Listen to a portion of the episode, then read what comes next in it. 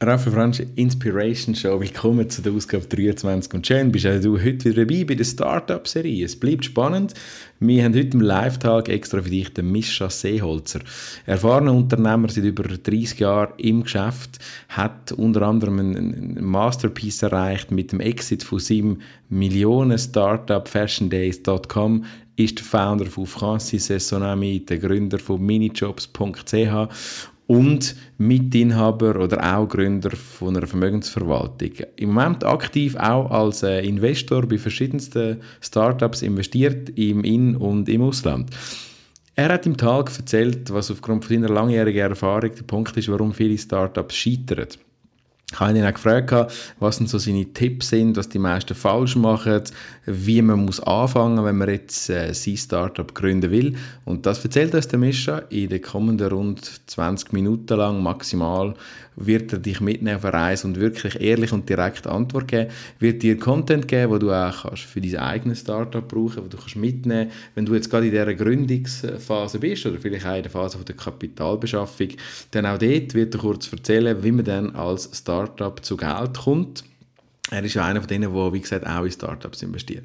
Ich wünsche dir ganz viel Spaß bei der Ausgabe 2 von 4 Startup-Serie und habe nochmal ganz persönliche Bitte an dich nach dem Podcast, wenn er dir gefallen hat, bitte ich dich äh, sehr fest um eine Bewertung bei iTunes oder auch neu auf der neuen Webpage www.raphaelfrangi.ch.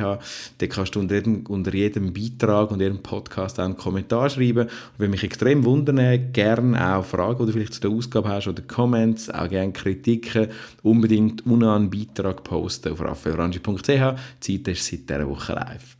Danke, bist du dabei und jetzt geht's los. Podcast Inspiration Show Nummer 23. Hello Guys! Hier kommt der Podcast von Raphael Frangi. Unternehmer, Trainer, Coach und Marketing-Experte aus der Schweiz. Deine Extraportion Inspiration. Dein Content-Snack für den Mehrwert in deinem Leben. Du bekommst die besten Lifehacks, nützliche Buchtipps, persönliche Meinungen und Hintergründe und natürlich attraktive Talks mit Unternehmern, Investoren und spannenden Personen aus dem deutschsprachigen Europa. Abonniere jetzt diesen Podcast und du verpasst keine wertvollen Inhalte. Dieser Podcast erscheint unregelmäßig immer dann, wenn er dir einen echten Mehrwert bieten kann.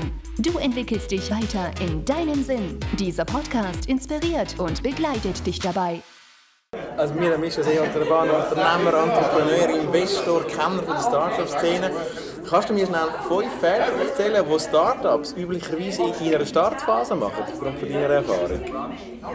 Was ja, ich, ich denke mir, die fünf, ja, sicher mal einen ist den Markt analysieren. Ist überhaupt, äh, die meisten tun eigentlich den Markt falsch analysieren oder sich überhaupt die Frage stellen, was gibt es überhaupt einen Markt dafür? Das hat nicht einmal Wert auf, auf das Produkt oder auf die Idee aber am Schluss muss man es können vermarkten ähm, das ist sicher einer der ganz grossen Fehler. Dann ist es eine Kompetenzfrage aus meiner Sicht, dass eigentlich die meisten eigentlich nicht alle Kompetenzen sauber können abdecken können, sich auch nicht den Mut haben, gewisse extern sich zu bedienen an diesen äh, Kompetenzen. Den Mut muss man natürlich auch haben, wenn man es selber nicht hat. Man hat dann immer das Gefühl, man kann alles selber machen. Ist eigentlich gar nicht nötig. Es gibt heute eigentlich sehr, sehr gute äh, Möglichkeiten, um das auch, auch sich gewisse Sachen extern zu holen. Und dadurch entsteht natürlich auch die Frage, hat, hat eigentlich der Unternehmer selber eigentlich die Analyse gemacht, was sind die eigenen Kompetenzen und was können sie damit eigentlich wirklich machen. Wie, wie schätzt du dort in diesem Bereich noch ein, den Wunsch nach Kapital? Wie, wie wird es für ein Startup auch falsch eingeschätzt? Also, weißt, brauchen sie zu viel Geld, zu wenig Geld?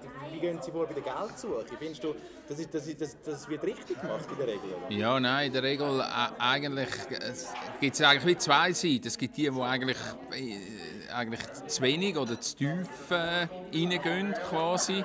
Äh, sich eigentlich fast ein bisschen abwerten oder einmal probieren, äh, was dann auch immer so ein Folge hat, man schaut nicht richtig in die Zukunft oder in die nächsten paar Jahre, wo, einem dann auch wieder einholt. Das ist sicher der eine Fall. Und der andere Fall ist, dass man zu viel äh, Kapital holt. Und es ist natürlich immer ein eine Gratwanderung, weil beides ist schlecht, zu wenig und zu viel. Auch zu viel ist schlecht, weil man tut dann eigentlich, äh, man, man, fühlt sich sicher, man fühlt sich äh, sicher, dass man so und so lange gehen kann. Man rechnet dann voraus, ja, jetzt lange ja zwei Jahre oder drei Jahre. Und von dem her, ähm, ich glaube, das ist sehr kritisch, dass man da genau den Mittelweg findet, wo auch Motivation ist von den Unternehmer schlussendlich auch gegenüber dem Investor, sauber mit dem Geld umzugehen und, und nicht verschwenderisch umzugehen und das eigentlich so einzusetzen, dass man eigentlich einen höchstmöglichen Output kann erzielen kann. Und das will ja eigentlich der Investor. Was würdest du ganz generell sagen, was ist der erste wichtigste Schritt? Ist es wirklich quasi auf die Homepage von der Bank und den Businessplan abladen oder ist es ein anderer, wo du, wenn du starten mit einer Idee, was machst du als allererstes? Ja, das ist noch schwierig. Ich glaube, ich glaube auch dort wieder würde ich allen empfehlen, der, der ganz kritische Proof of Concept ist halt einfach essentiell. Äh, man muss zuerst seine Idee mal leben, mal, mal probieren können, an irgendeinem Ecken auszutesten. Und zwar probieren, den auch so realistisch auszutesten, dass man ihn nachher auch kann skalieren kann und dass man ihn nachher auch auf eine höhere Ebene aufbringen kann. Und, und ich glaube, dort liegt natürlich... Also äh, als ein 50-seitiger Businessplan am Anfang, oder? Ja, ich finde schlussendlich, ja, es ist sehr wahrscheinlich... Der, und, und und am Schluss der Businessplan, ja, braucht es, aber es ist kein Garant. Mhm. Gibt's, wenn wir in dem schon bleiben, die, die, diesen Plan, gibt es dort so eine negative Gemeinsamkeit, die dir aufgefallen ist bei Businessplänen, wo du sagst, die sind eher nicht spannend oder würdest nicht investieren? Gibt es dort eine Gemeinsamkeit, die die haben? Was ist so auffällig ein Fehler, den du im Businessplan ja, äh, In der Regel tun sich alle viel zu hoch bewerten. In dieser Anfangsphase, finde ich, in dem Proof of Concept wo, wo eigentlich dort muss man ja beweisen, dass es funktioniert. Dort ist das höchste Risiko. Dort ist sicher, in diesen Businessplan ist man dort einfach immer viel zu viel zu optimistisch, wo ich eigentlich finde, man sollte eigentlich nur mal den Proof anbringen.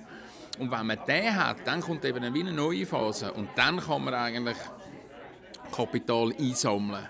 Und das tun viele in den Businessplan nicht äh, wirklich darstellen. Äh, okay. Businesspläne, wie gesagt, sind halt immer sehr äh, subjektiv. subjektiv. Äh, wir sind beim Businessplan, der Plan. Ja. Würdest du von deiner Erfahrung heute sagen, wir schwätzen von der Digitalisierung, von Industrie 4.0 etc. Ist es heute einfacher, Start-up zu sein als vor zehn Jahren? Nein, ich glaube nicht, aber ich, ich, ich glaube, äh, gerade wenn man von Digitalisierung spricht, ist im Moment der Erfolg wird dort eintreten, wo man analog mit digital kann nahtlos verbinden kann. Und, und das ist das, was viele, wo viele nicht... Ja, ich ein Beispiel, ein, ein Zukunftsbeispiel. Ich frage mich heute, heute schon, wieso gehen alle in einen Laden, kaufen das Kleidungsstück und äh, kaufen es eben nicht, Entschuldigung, kaufen es nicht, gehen es anschauen, gehen aufs Internet und kaufen es. Und wieso tut die ganze Ladenindustrie, das Analog, eigentlich nicht schon, ich sage jetzt etwas, ein Coupon an jedes Kleidungsstück haben, wo man eigentlich kann abreißen kann und es nachher auf dem Internet bestellen oder eine Karte nebendran, wo man ja eigentlich wieder könnte wie einen Benefit für den Laden machen, wo man wieder könnte wie tracken, dass das eigentlich jetzt, das habe ich jetzt im Globus oder weiß nicht wo, ich, bin ich das anschauen. Dann muss ja der Globus etwas daran verdienen, wenn das Kleidungsstück nachher gekauft wird. Passiert bei und das ist, äh, oder gibt es die ersten vier Stores jetzt? Wo das machen, ja. Oder Bücher ist ein gutes Beispiel. Wieso kann ich nicht zu jedem Buch, fragt man mich im Orel Füssli noch, noch nach dem E-Book. Genau. Und zwar zu einem guten Preis noch ein E-Book abladen. Könnte ja wie ein, ein Verkaufs-, ein, ein, ein Sales Point sein, der ja hochspannend ist, weil viele haben ja Paperbooks und E-Books heute. Und das sind so, so Beispiele, wo analog mit digital muss verbunden werden. Es braucht beides, aber es muss nahtlos verbunden werden. Und ich glaube, dort innen ist heute die, die ganz, ganz grosse Chance. Aber es ist nicht generell einfacher heute als vor zehn Jahren als Startup. Es ist nie einfach, es ist immer schwierig. Und das ist äh, also schwierig im Sinn von, äh, es ist selbst immer gleich. Es hat, sich, es hat sich natürlich nicht geändert, dass gewisse Sachen einfacher sind. Und darum ist es, glaube ich, auch eine Illusion, das Gefühl zu haben, dass nur, wenn man etwas auf dem Internet macht, weil das Internet die ganze Welt verbindet, dass das so erfolgreich wird. Hat sich in dem Zusammenhang die Sicht der Investoren verändert? Das heißt, wird heute eher investiert oder ist, ist das eher eine Wellenbewegung oder auch, ein Unterschied? Auch der, glaube ich, ist, äh, geht das auch sehr stark mit den Zyklen auf den Finanzmärkten und, und das hat sich, wird sich genau gleich, das verhaltet sich immer noch genau gleich. Und es ist nicht plötzlich, weil jetzt es, es das Internet jetzt, da ist, ist jetzt die Lust von allen Investoren äh, endlos zu investieren? Es gibt ja ganz einen Haufen Sachen, die abhängig sind auch davon, sagen wir jetzt vom Zinsumfeld im Moment, wo viele halt, oder sagen wir, wo man sagt, die Aktien sind überbewertet oder, oder sind an einem Höch oder sind nur liquiditätstrieben, dass man dann einfach sagt, ja, man will viel vermehrt die Private Equity.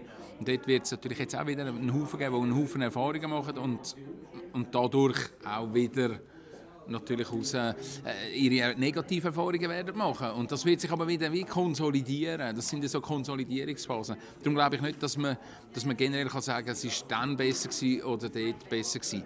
Es ist so, das muss man sich bewusst sein, gerade auf dem Internet. Äh, es gibt, es gibt eine Studie, dass alle Minuten gibt es 15 neue Websites. Äh, wenn man sich mal vorstellt, wie viele Websites es auf der Welt gibt, ist halt eigentlich das Web halt schon sehr schwierig geworden und der Konkurrenzkampf ist sehr groß geworden. Und da komme ich einfach immer wieder auf die Marktsituation. Wer hat den Mut herauszufinden, wo hat es Märkte, die noch nicht bearbeitet sind? Und das ist eigentlich wichtig. Und am Schluss, sind, was wir ja da machen, in unseren Breitengrad, ist in der Regel eigentlich ein Verdrängungskampf. Man macht etwas, man tut es weiterentwickeln, man ist besser, man ist schlechter. Aber am Schluss geht es eigentlich darum, wem kann ich noch ein, zwei Prozent wegzunehmen. Ja. Für, äh, ist eben ein Verdrängungsmarkt. Äh, äh, okay. Also, und das glaube ich, das ist eigentlich wichtig. Zum Thema Investoren nochmal schnell. Was, was glaubst du als Tipp, wo finde ich Investoren? Jetzt, jetzt, jetzt tut jemand zuhören, hat, hat einen Businessplan oder ein Proof of Concept vielleicht sogar schon und jetzt will er Geld. Wie muss er vorgehen? Muss er das googlen? Muss er zu einem Inkubator gehen? Muss er zu einer Bank gehen? Wie kommt er zu Fremdkapital? Also es kommt natürlich immer auf Branche, Projekt, auf, auf, auf die Situation drauf an. Äh, und am Schluss endet es meines Erachtens immer bei den 3F, Family, Friends and Fools. Und das, wäre, das ist einfach der Start. Und darum ist auch jeder Start schwierig, weil einfach das Risiko eigentlich so hoch ist am Anfang. Und alle wollen eigentlich einsteigen eben in der Wachstumsfinanzierung. Aber Wachstum ist eigentlich nach dem Proof of Concept. Wachstum ist, wenn etwas läuft. Und das vergisst man auch immer wieder. Die Start-up-Phase ist die, die das höchste Risiko hat, soll aber auch den höchsten äh, Reward haben vom Ganzen. Hat das, das so mit unseren Breitengrad? Ich meine, eben in unserem Bereich wird weniger in Visionen investiert als in Proof. Gibt es andere Kulturen oder Länder, wo eher in die Big Idea investiert wird? Ist, hast, ja, hast du Erfahrungen? Ich würde sagen, ja, Amerika ist sehr wahrscheinlich uns da ein eine Nasenlänge voraus. Es ist auch ein bisschen kulturell bedingt, dass, dass halt, halt Scheitern nicht so gewertet wird. Äh, was aber sehr wahrscheinlich auch eine höhere, einen höheren Default auf der Investition hat, okay. schlussendlich. Und, und wir natürlich in Europa eher ein bisschen einen sichereren Weg eingehen, wo wir halt eher gerne ein bisschen wissen, wir wollen immer wissen, wie kommt man raus, man tut sich das sehr viel stärker absichern, selbst als als, als jetzt in Amerika, wo viel ist. Auf der anderen Seite ist natürlich im Moment sehr viel Liquidität da, sehr viel Liquidität zu investieren da. Alle suchen Möglichkeiten. Ist aber auch gefährlich. Also Weil die Analyse, und man darf auch nicht ganz vergessen, dass halt einfach wirklich eigentlich sehr vieles am Schluss nicht geht mehr, es geht also mehr nicht, als es geht. Und zwar nicht, auch nicht wertend, dass das schlechte Unternehmer sind oder schlechte, äh, ja, irgendwie, äh, aber das ist, das ist einfach Sache von der Natur. Darum verdient man auch richtig viel Geld, wenn es dann funktioniert. Zwei letzte Fragen noch, meine Lieblingsfrage, der Blick in die Seele. Mischa, nimm uns mit an einen besonders bewegenden Moment in deinem, in, deiner, in deinem Leben als Unternehmer, als Gründer, als Investor. Kannst du so einen Punkt schnell rausskopen, zwei, drei Minuten? Was war so ein bewegender Moment in diesem Start-up-Umfeld für dich? Positiv? Ja, da gibt es natürlich ganz, ganz einen Haufen. Das ist natürlich schwierig zu sagen. Und natürlich auch, auch, auch negative sind natürlich positiv gewesen. Äh, ich glaube, ich glaube, ich, ich, ich glaube, ich glaube, ja klar, das war natürlich Fashion Days, wo wir das verkauft haben, ist, ist natürlich schon, ist, ist mir von Grund auf, wenn man mal so etwas von, vom Anfang bis zum Schluss macht, und da kommen natürlich ganz verrückte Gefühle in einem auf, also nicht nur Glücksgefühl, weil es ist ja eine rechte Achterbahn und man unterschätzt das. Und es hat ja irgendeinen Grund, dass man das auch mhm. am Schluss, dass dann das auch belohnt wird, der Erfolg. Und auch wenn jetzt nicht finanziell belohnt wird. Aber es ist eine Achterbahn und, und am Schluss ist schon das eigentlich schon der Moment gewesen bis jetzt, wo, wo aber es hat natürlich viele kleine Momente in meinem täglichen Leben immer wieder, wo, wo nicht einmal finanziell getrieben sind, sondern wenn ich eben sehe, dass eine Idee, eine Idee greift, zum Beispiel oder Freude macht oder, oder Leute begeistert oder, oder Leute, äh, das finde ich natürlich extrem spannend. Und das Wachsen am Negativen ist natürlich immer wichtig für mich. Ich habe, ich habe viel, also, ja, viele Sachen, die nicht funktioniert haben. Wir haben viele Sachen gemacht, die gar nicht funktioniert haben und die haben aber auch schlussendlich haben die haben die, bringen die einem dorthin, wo man jetzt ist. Mhm. Letzte Frage.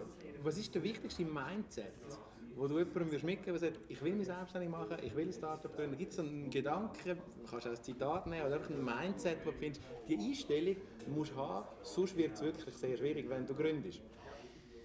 Ja, ein Mindset. Ich, ich glaube, ich glaub, jeder muss irgendwo, äh, ich habe es recht lange als Naivität bezeichnet, eine gewisse Naivität haben.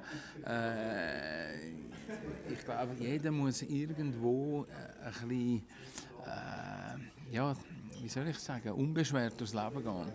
Das hilft auch beim Gründen, die unbeschwert Ja, weil man muss unbeschwert an die Sache gehen. Weil wenn, sobald man zu stark wertend wird, hat man sofort zu viele Inputs. Und, und, und ich glaube, ich glaub, das ist extrem wichtig, die Unbeschwertheit. Ich, ich schaue eigentlich immer, dass ein, dass eigentlich ein Unternehmerteam von eigentlich unbeschwert etwas angeht. Und naiv ist und davon überzeugt. Und, und, und was sie machen, sie müssen einfach zu 100% davon überzeugt sein selber. Mhm. Okay. Danke vielmals, Mischa, ja. für die wertvollen Inputs und ein Happy Bitte. Day.